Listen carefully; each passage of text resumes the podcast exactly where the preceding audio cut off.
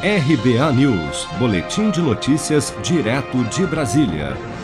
Horas depois de ter declarado à imprensa nesta terça-feira que o governo projetava executar um plano de racionamento educativo de energia com o objetivo de evitar um apagão em razão da crise hídrica, o presidente da Câmara, deputado Arthur Lira, voltou atrás e disse nas redes sociais que haverá somente um incentivo do governo para que os consumidores, de forma voluntária, façam uso eficiente da energia. Antes de publicar a mensagem, Lira havia dito a jornalistas, após uma cerimônia no Palácio do Planalto, que durante uma reunião com o ministro das Minas e Energia, Bento Albuquerque garantiu que não havia risco de apagão de energia, mas que teria um período educativo, com algum racionamento, para que o país não sofresse com nenhum tipo de crise maior nos próximos meses. Mas em entrevista à Globo News, o ministro Bento Albuquerque esclareceu o equívoco e garantiu que o governo não trabalha com a hipótese de racionamento. Não trabalhamos com a hipótese de racionamento.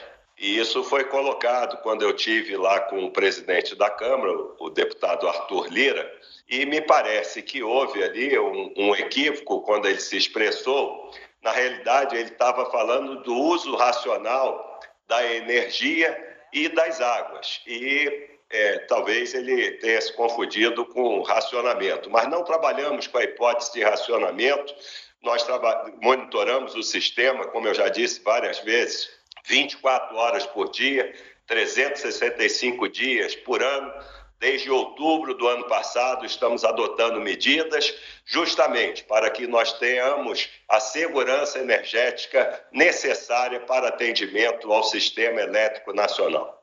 Mas apesar de o ministro descartar um plano de racionamento, ao menos por enquanto, o cenário é de fato preocupante. O Brasil vive hoje o pior período de escassez de chuvas dos últimos 91 anos e que tem impactado drasticamente o volume dos reservatórios das usinas hidrelétricas, principalmente das regiões Sudeste e Centro-Oeste, responsáveis por 70% da energia gerada no país, as quais devem atingir em novembro o menor nível em 20 anos, segundo o Operador Nacional do Sistema Elétrico.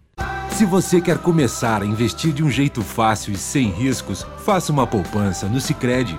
As pequenas economias do seu dia a dia vão se transformar na segurança do presente e do futuro. Separe um valor todos os meses e invista em você. Poupe com o Sicredi, pois gente que coopera cresce. Com produção de Bárbara Couto, de Brasília, Flávio Carpes.